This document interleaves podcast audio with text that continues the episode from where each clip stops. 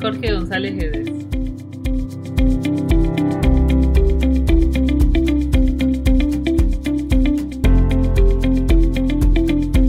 Hola a todos, el invitado de lujo es Marcos Morales, nacido en Tigre, provincia de Buenos Aires de Argentina, y hoy entrenador del Club Raspas en El Cartea, en Gexco, España, es múltiple campeón, panamericano, de España, sudamericano, argentino, de Euskadi.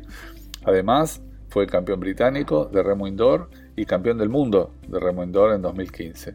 Gran persona, entrenador y amigo, hemos compartido su clasificación y entrenamiento para los Juegos Olímpicos de Atenas junto a otro grande, Walter Naneder, y gracias a quien confió en mí, el Pardo Badie. La intención de mis podcasts es difundir información actualizada en español.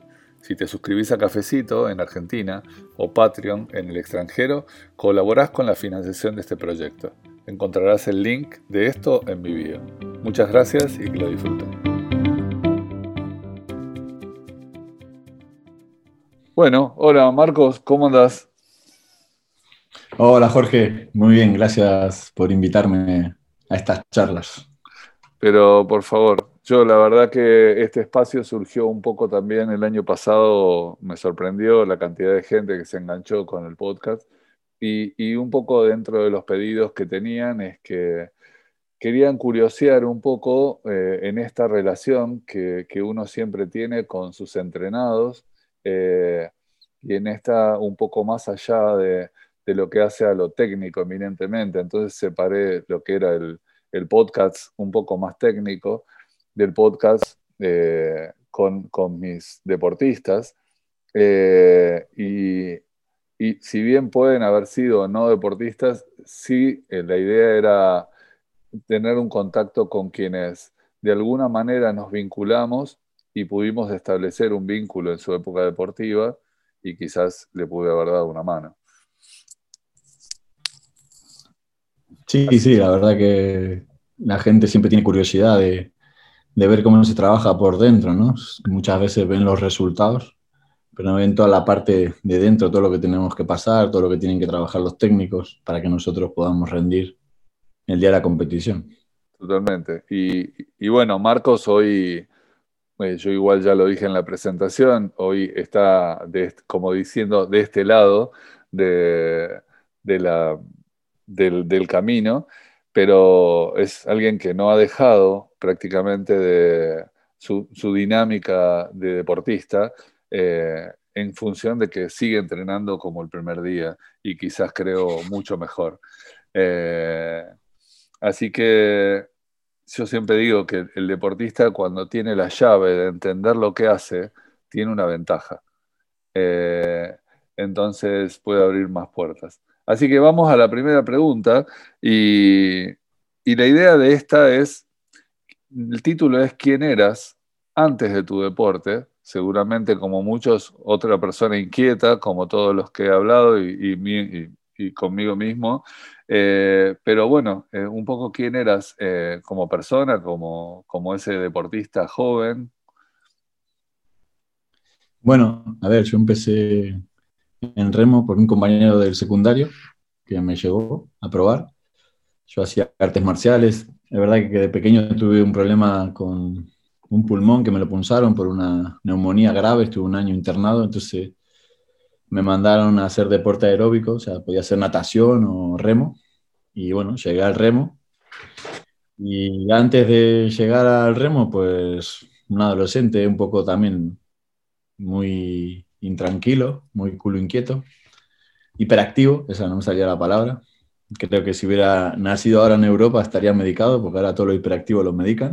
no ah. sé por qué, pero es la tendencia. Y nada, o sea, era una persona muy... En, las, en la escuela me iba muy bien, pero como era un culo inquieto, vivía en la dirección. Entonces mi madre, pobre, yo tendría que haber sido abanderado muchas veces, pero no lo era por, por la falta de disciplina que tenía. ¿no? Y, y, luego el remo a mí me abrió muchas puertas, muchas, conocí gente magnífica como tú. Mi primer entrenador fue Claudio Guindón, que de hecho estoy escribiendo el libro, contacté con él porque me va a escribir el prólogo y, es ahora la, la hora de devolver todo lo que me dio el remo a mí, ¿no? El remo a mí me cambió la vida. Totalmente. Qué deportista que se perdió la natación. Eh, en cuanto a, esto, eh, Claudio eh, tiene, está muy cerca de mi corazón porque fue compañero de equipo en su momento. un ejemplo como compañero incluso, no solo como deportista. esos compañeros que, que simplemente mirarlo te enseña eh, más cuando uno es chico, él es más grande que yo y era como, remaba encima los mismos botes, entonces nosotros íbamos atrás de ellos todo el tiempo. Increíble, eh, increíble lujo de entrenador. Y, eso te lleva un poco a, tus orígenes, obviamente ya dentro del deporte, eh, y cómo fue esa y cómo viviste la transición hacia el alto rendimiento. básicamente esa es la pregunta. Bueno, a ver, yo la verdad que ahora con perspectiva, con los años, ¿no? Yo ya tengo 45 años y cuando empecé con el remo, empecé con casi 15, noviembre de, de los 14, 91, 1991. Como decíamos antes, mi primer entrenador fue Claudio, lo que tú has dicho, una magnífica persona. Él es veterinario, pero tiene una inteligencia emocional increíble, mucha vida estoica por su forma de ser, por sus principios, por su control ¿no? de, lo que puede controlar, por su resiliencia ante los problemas, que muchas veces incluso la gente se reía de él, lo, tomaban a, eres un maricón, eres no sé qué, y en realidad era un ejemplo, era un hombre ejemplar. Y creo que hoy, en la adolescencia, cuando uno es joven, tiende eso a juzgar, ¿no? a criticar. Y luego, bueno, tuve de la mano de Alberto, Alberto Medio, otro para mí un prócer del, deporte argentino y del deporte latinoamericano, ¿no? Si tú piensas solo lo que ha conseguido, tres Olimpiadas, dos medallas olímpicas, tres finales olímpicas, bueno, todo, toda la trayectoria y que él haya sido yo remero de él o, de, de Claudio es cuando ahora con perspectiva lo miro y digo la suerte que he tenido, ¿no? De haber vivido años con ellos y, que ellos me hayan, enseñando, me hayan enseñado cosas. Evidentemente lo que decías tú, ahora mismo me acuerdo del año 2004 cuando nos ayudaste con la preparación para los Juegos Olímpicos. Yo ese año hice 5.50 y no sé si 57 o 55 en el ergómetro y este año en el Mundial he hecho 5.59, entrenando mucho menos, pero claro, ahí me doy cuenta de también las veces que nos sobreentrenábamos o entrenábamos pensando que más era mejor y a veces no es eso, sino que es no lo que haces, sino cómo lo haces, ¿no? Y hoy en día la gente está más pendiente de que te recuperes mejor, de que la calidad del entrenamiento sea la justa para eh, que tengas el estímulo de mejora, tanto físico como técnico, y también la, mente, ¿no? Entonces, al final, un deportista de alto nivel es la 24 horas deportista, ¿no? O sea, tiene que estar bien en toda la parte del entrenamiento invisible, que conlleva la recuperación, el sueño, y también tener una higiene mental adecuada, ¿no? Por tu entorno y por, por tus pensamientos, saber direccionar los pensamientos, eso también es muy importante. Yo creo que sí, incluso, bueno, nombraste dos o tres hitos muy importantes. Alberto fue también un hito para mí que me cambió el eje, la perspectiva de lo que yo era como deportista. Eh, y eh, nombraste ese momento increíble que fue eh, esa previa a los Juegos, y que es cierto, quizás vos decías respecto de lo que podía o no ser el sobreentrenamiento, pero también era el entusiasmo, esa inercia que uno tiene en esos momentos y que a veces, muchas veces, el entrenador actúa más como un freno que como un empujador, es, como que tenés que regular ese entusiasmo que es de todo el equipo. Eh, me acuerdo de esa prueba de ergómetro que hicimos en Fleni, que fue increíble. Eh, para todo el grupo ese, y era todos estar juntos y era potenciarse uno a otro.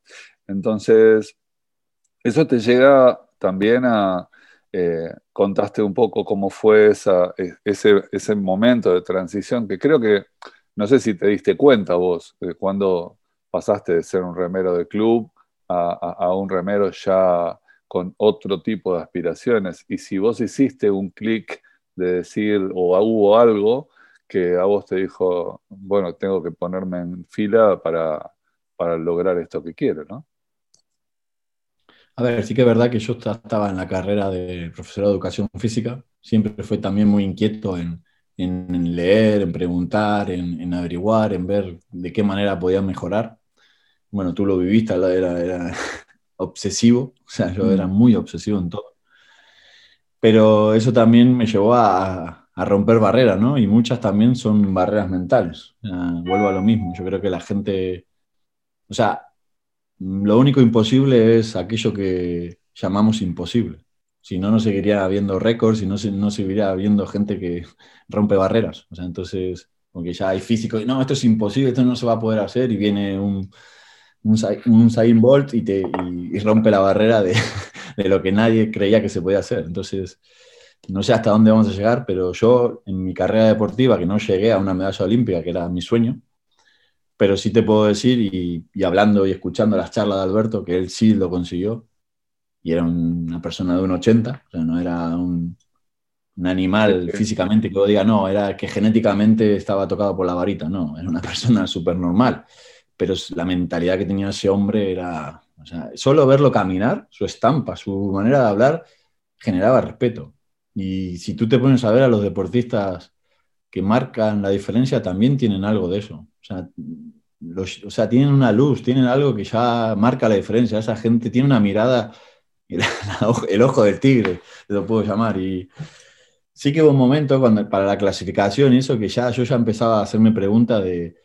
Porque lo típico que viajábamos a Europa y decía, no, cuando no nos iba bien, no, es que ustedes no saben competir. yo, ¿cómo no voy a saber competir? Si yo entreno todos los días, si yo que no, que no, y yo me negaba a eso, me negaba.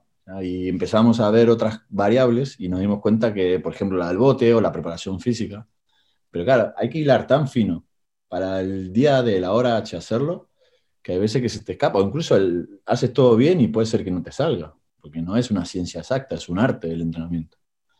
Sí, eh, Casi que engancha perfecto con la siguiente pregunta que tiene que ver con logros, pero no logros hasta dónde llegaste, sino logros de, afrontamiento, o sea, cómo afrontaste esos desafíos y límites y cuáles vos considerás que eran tus herramientas. Justo te pregunto esta pregunta que es, creo, el eje de, muchas cosas que hoy vos estás madurando desde otra óptica, pero quizás hacer un poco de, de recordar en ese momento, ¿cómo vos lo veías?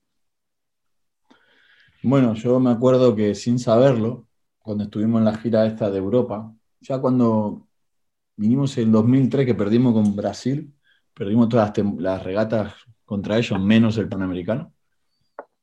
Eh, empezamos la estrategia, yo cogí un libro de, de psicología deportiva y hablaba de la visualización. Entonces con Walter escribimos una hoja cómo íbamos a hacer la regata desde que se pusiera el semáforo, bueno, para el que no saben remo, vamos en unas calles como si fuera de, de una pileta de, natación con andariveles, pero de dos kilómetros. Y en la salida tienes un semáforo que está en rojo y cuando se pone en verde sales. Entonces decía, cuando digan go o la sirena suena y se ponga el semáforo en verde, cinco remadas fuerte, diez, así cada 250 metros, ¿qué íbamos a hacer? ¿En qué íbamos a, pensar o qué palabra íbamos a utilizar? Y todas las noches, estaba escrito los dos, por, la repetíamos en voz alta y no íbamos a dormir. Y tanto el Panamericano como la clasificación olímpica, yo sentí que estaba como fuera del barco, este estado que le llaman en psicología flow. O sea, como si hubiera sido una visualización más. O sea, como que, no, como que yo estaba fuera. O sea, todo lo estaba haciendo en automático. Solo lo, sentí en tres competiciones eso. O sea, fue increíble. Fue una sensación de, como que iba todo en cámara lenta. Claro. y, no me cansaba, era como, no sé, tenía energía de, o sea, incansable. Y esa fue una de las herramientas que para mí luego yo siempre tengo, le estoy dando vuelta al tema mental, porque podemos medir hoy en día casi todo, o sea, la velocidad en, las pesas, el lactato, el pulso, el consumo, las calorías. O sea, hoy en día se mide absolutamente casi todo. Hay de todo para medir. Pero no hay una máquina que te mida los pensamientos. Yo hace tiempo eh, que trato de ver con, con cada entrenamiento, y me toca hoy entrenar a muchos jóvenes, lo que yo llamo práctica deliberada. Práctica deliberada para el, para el que no entiende por ahí la palabra la estructura, es que hasta en lo más mínimo de lo que hacemos debemos tener la concentración y pensar en eso. Y muchos, a veces discutía con algunos deportistas que, por ahí se ponían los AirPods y se ponían música. Eh, entonces, el día que me cayó la ficha de todo esto era en un momento que tenían que sentarse a hacer una sentadilla muy concentrados y me dice, espera un momento, y lo veo que se va y cambia el tema. Entonces le digo, ¿podés sacarte un momento de los AirPods? Sí. Eh, si vos estás tan concentrado para ir a cambiar el tema, tu concentración está en la música y no está en lo que estás haciendo. Y si lo que estás haciendo está en, eh, ¿cuál, ¿cuál, de las dos cosas le pones el grado de importancia que necesitas? Porque esto es parte de tu preparación y no estoy hablando de un atleta que era un atleta que venía al gimnasio a divertirse, sino un atleta que estaba pensando en un Juego Olímpico. Entonces, ¿cuál es? No digo que antes de la competencia uno utilice la música para concentrarse, pero cada detalle del entrenamiento implica una concentración. Y creo que esa práctica deliberada que vos mencionás, en donde vos podés llegar incluso hasta este estado de flow, es súper importante porque cada momento es un escalón hacia tu sueño, ¿no? Eso es. Sí, sí, es evidentemente que es así. Es estar en, el, en la atención y en el aquí, en el ahora, en el momento, ¿no? Y es lo más difícil. Hoy en día, incluso con todo lo que hay, que nos distraemos con el móvil, con el Instagram, con el no sé qué, con el no sé cuál, es muy difícil conseguirlo. Entonces, la atención en el focalizada en, el, estar en el consciente de lo que estás haciendo es lo, para mí lo más complicado y es lo que marca la diferencia realmente. Y justamente en este momento al que llevamos a todos los que están escuchando a, poner atención incluso en lo que estamos diciendo, en ese joven que eras en ese momento y, y, que estaba con toda su atención plena con esto que estábamos hablando en ese foco, vos tenías una vida social paralela, o sea, tenías no solo tu familia, que es muy importante para ti, pero también tenías eh, amigos que por ahí no eran del deporte, eh, ¿cómo sentiste que vos aportabas, pese a que estabas con tu foco y tu obsesión en esa dinámica, eh, en tu objetivo, vos pudiste mantener ese vínculo con tus pares en la escuela, en el instituto, en, en el barrio? No, o sea, a medida que más arriba escalaba, más solo me quedaba porque al final no lo entienden. Y de hecho te tiran, te quieren tirar porque, porque tú eres el raro, ¿no? Tú estás buscando algo que la mayoría de la sociedad no lo entiende. Tú al final tienes una meta clara y un objetivo claro. La mayoría de la gente simplemente vive. Están como en automático. Y si tú sales de la caja o sales del molde o sales de lo que está estipulado, entre comillas, que se vea bien en la sociedad, es como, ¿qué, qué dice? ¿Cómo vas a hacer eso? Tú estás loco, eso es imposible. Pero bueno, eh, yo tomé la opción y de hecho en un momento que justo entraste tú a trabajar con nosotros, que me acuerdo que se lo había dicho al Pardo también, le digo, mira, porque el Pardo todo lo decía, no, es que es muy difícil, ¿no? que es casi imposible lo que vamos a hacer, a mí me tocó, digo, mira, Pardo, yo quiero que estés conmigo y que pero si todos los días me vas a recordar que esto es imposible, lo único que me estás haciendo es poniéndome más freno en, la rueda. digo, yo ya sé que es difícil o casi imposible, pero si yo lo estoy pensando y me focalizo en eso, solo lo voy a expander, porque lo que te focaliza se expande. Entonces, realmente tenés que cuidar tu entorno, tiene que ser un entorno que te apoye, y en ese momento por, por decisión propia o porque no cuadraba, porque cuando ellos volvían de fiesta yo me levantaba para ir a entrenar, pues al final la decisión estaba clara. Yo tenía claro mi objetivo, mi compañero también, y, la gente que te quiere y que realmente te ama y que te ve en el día a día sabe que vas de en serio. Cuando ya ven que te, estás en dedicación plena. Y bueno, tuve problemas con novia que no lo entendían, que me decían, no, tú quieres el ah. remo más que mí. bueno, en este momento sí. es cierto, pero claro. Eh, Sí, es, es importante. Yo creo que como e, en esta mirada que hoy tenemos como entrenadores y, que ya tenía yo en ese momento, eh, y que gracias al Pardo, incluso ahora que lo nombraste, que para mí era como fue Alberto también, eh, uno de esos remeros que yo miraba todo el tiempo, bastante más grande que yo, pero a él, a Franco, a todos ese grupo, era un grupo que la verdad que a mí me llamaba mucho la atención, remaban de mi mismo lado, para la gente, algunos nos especializamos remar de un lado o del otro, pero eh, obviamente eh, eso influye mucho y yo siempre digo que lo que debemos hacer, y fuera de la técnica y lo que podamos proponer, es crear las condiciones para que ese deportista brille y ayudarlo o empujarlo hacia ese objetivo, en donde si nos caemos, nos caemos juntos.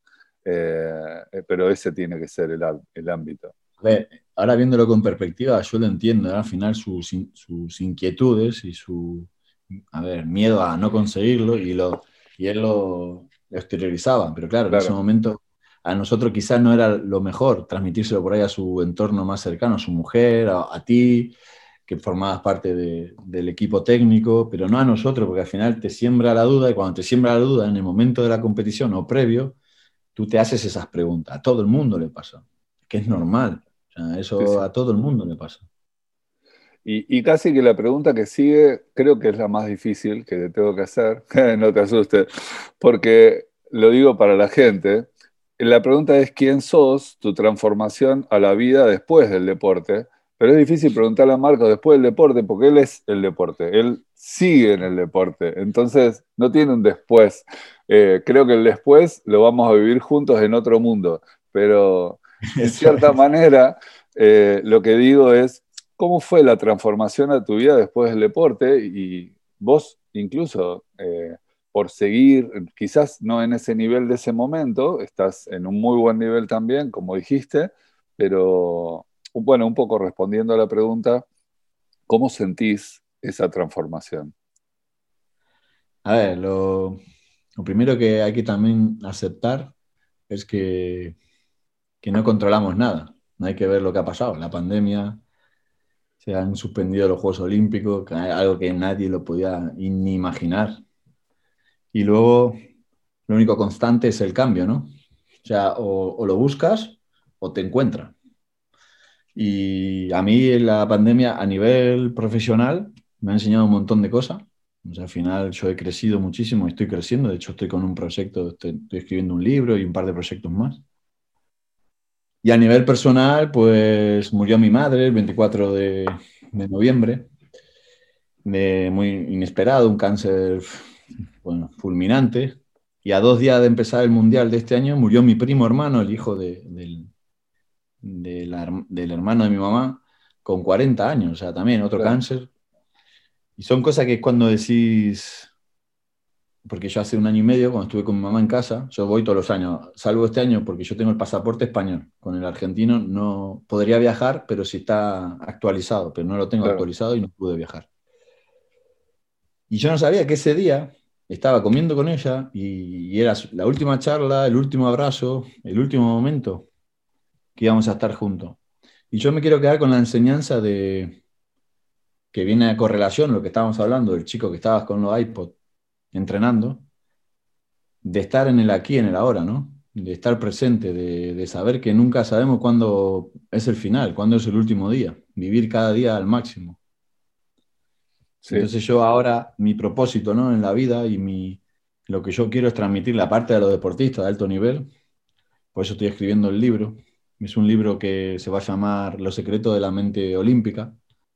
Quiero hablar de mi historia olímpica, que estarás tú también en, la clasificación, en lo que fue Alberto, Claudio, toda la gente que, que estuvo.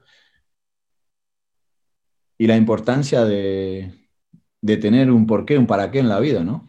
de preguntarte. Al final la vida pasa muy rápido, creemos que vamos a vivir, no sé, mil años. Y yo creo que lo triste no es la muerte. Lo triste es que la mayoría de la gente no vive de verdad. O sea, vive, no sé, acorde a lo que dice la sociedad y va, trabaja, vuelve y espera que sea viernes para estar el fin de semana y ya está. Y, si le preguntas, bueno, ¿y cuál es tu sueño? y hay mucha gente que no sabe.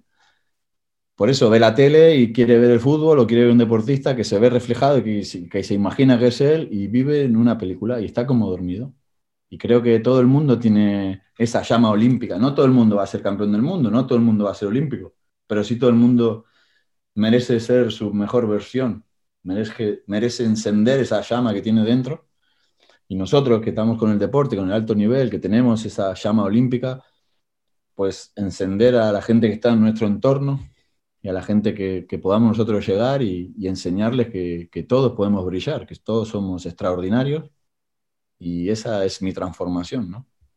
Sí, yo creo que como una imagen bien gráfica, yo trato siempre, va, me, entran mucho más las cosas como de manera gráfica, y es como que cada deportista que me toca entrenar eh, tiene en mi, en mi cabeza un pizarrón en el cual yo tengo que llenar todos los espacios de lo que yo soy y, puedo brindarle a ese deportista, y, no descanso hasta poder llenar todos esos espacios y, si hay algún espacio que no pude llenar es por desconocimiento. Uno es falible, no sabe todo. Eh, entonces, pero desde el punto de vista de la intencionalidad, eh, creo que hay que cada uno llenar la pizarra completa y yo creo que es la manera más eh, sincera y de corazón que uno puede irse de esto, de, o de esta vida o de lo que sea, sabiendo que llenó todos los espacios de esa pizarra. ¿no? Y más que obvia es la pregunta, la anteúltima, que es titulada transferencia. Eh, ¿Qué cosas de tu deporte te ayudaron en la vida o te ayudan en la vida, obviamente? Eh, que vos podés, eh, como titular, decir esto, esto, esto. esa es la pregunta. Disciplina, compromiso, resiliencia. No ser imbatible, pero sí ser imparable. no, no, me niego a rendirme. Soy una persona que lo que dices tú, vale, no lo sé, pero seguiré aprendiendo. Yo quiero seguir mejorando. No, no, no voy a parar hasta el último día de entrenaré, me cuidaré y estaré formándome y ayudando a alguien a ser mejor de lo que podía haber sido el día anterior. Muy bueno. Eh, creo que igual eh, esta pregunta también eh, queda como un ejercicio de, todo lo anterior, ¿no? y relacionada con, con, esto, y en ese momento ya ni pensaba en un podcast, me acuerdo que ya viviendo Alberto, ya casi retirado, una revista me pidió, ya que había sido deportista de él, ¿por qué no no me acercaba y, le hacía, le pidieron permiso un reportaje, medio visto como era, medio arisco, que dijo que no. Eh, y cuando me mandan a mí, dice sí, pero tiene que venir a mi casa. Eh, y, tuve el lujo ese de ir. Y la verdad que creo que esto, qué sé yo, como anécdota puede ser grato, para mí es gratificante, escuchar a una persona hablar como yo lo escuché en ese momento a, Alberto. Así que la charla esta fue muy, interesante respecto de, ese, de esta idea del olimpismo. Yo me acuerdo que a veces muchas de las cosas que nos decía Alberto yo no las entendía, tenía 16, 17, 18, y me han ayudado mucho a lo largo de entender a todos los deportistas y, y cito ejemplos de él casi permanentemente. Y la última pregunta tiene que ver con, en esencia, nuestro vínculo eh, y, en, que vos sentís que, pude ayudarte. Eh, básicamente es esa. Sobre todo la, la gana que le pones a intentar ayudar, ¿no? lo que estabas diciendo antes, intentar llenar esa pizarra. o sea, no necesitas eh, decirlo, se te nota. Eh, lo transmites. Eh, y eso al final también te da, a uno como deportista te da tranquilidad. Uno como deportista al final no deja de ser un acto de fe, ¿no? Cuando tú como deportista viene un entrenador o tú como preparador físico y te dice lo que tenemos que hacer. Yo estoy confiando en ti, pero tú estás bajo toda tu experiencia y conocimiento creando en nosotros o aplicando una metodología que no hay una 100% que va a ser así de, efectivo, ¿no? Entonces, tiene que haber esa, palabra que es compromiso, ¿no? Que eso genera confianza y tú transmites compromiso y a su vez eso va relacionado con con la confianza. Para mí fue esa, la palabra sería esa, compromiso y confianza. Muchas gracias. Y, como nota de color y, como una anécdota personal, eh, si hay algo que me llenó en cierta manera el corazón respecto de esto y que yo lo sé, eh, fue llegar hace unos años, tuve la oportunidad de ir a Bilbao, donde él está viviendo hoy y donde se desarrolla, y entrar al club donde él es el entrenador y donde es el inspirador principalmente, eh, y ver en una de las pizarras eh, alguno de mis cuadros locos de cuando él era deportista. A veces uno no se da cuenta ni le pone la altura de, de, lo que eso representa para uno como entrenador y creo que, que fue de las cosas más gratificantes que me han pasado. Así que, Marcos, te dejo el cierre a vos y, de corazón sabes que te quiero mucho, te aprecio y bueno, te dejo el cierre para que lo hagamos juntos. Bueno, agradecerte a ti, a todas las personas que te siguen, que te escuchan, que te valoran. Eres una persona que, que transmites y eso es importante. Y que das con, con, el corazón, ¿no? Al final yo creo que eso es lo que la gente que, que transmite con emoción y con corazón es la gente que, que llega. Y como has dicho tú, yo tengo algún, algunos entrenamientos de movilidad, de calentamiento que nos habías mandado, que lo utilizo hasta el día de hoy eh, la clasificación olímpica que al final toda la, la preparación final y esa clasificación fue también de la mano contigo. Es un momento para mí clave de mi carrera deportiva, era uno de mis sueños y lo conseguimos. Y también tengo una frase de Claudio en el gimnasio, porque para mí también él fue el que sembró en mi pecho la semilla de, de olimpismo y ahora yo me veo con la obligación de transmitir todo lo que, lo, que me han enseñado toda la gente, todos los mentores, todos los entrenadores que he tenido, como tú, como Claudio, como Alberto y bueno, más gente que, que estaría aquí un rato para nombrar a todos, porque al final creo que es como la progresión tuya de, atleta, ¿no? Como cuando vos sos padre, tu hijo pasan a a seguir tu vida, tu legado, ¿no? Entonces tú quieres que ellos no pasen por los problemas que has pasado tú y ir mejorando las metodologías, la forma de entrenamiento. Entonces yo creo que en eso coincidimos también los dos. Tú eres un, loco de, del deporte, de querer conseguir la mejora de todos los que están alrededor tuyo y eso se nota y por eso la gente también cree en ti. Entonces te doy las gracias por eso, con, con iniciativas como esta y siempre estás aportando valor y eso también se, se agradece, ¿no? Así que gracias. Bueno, eh, gracias a todos, gracias Marcos. Eh, vos sos uno de los que caminás con esa luz también, eh, como mencionabas de Alberto. Así que bueno, espero que lo hayan disfrutado y seguiremos tratando de aportar un poco más. Gracias.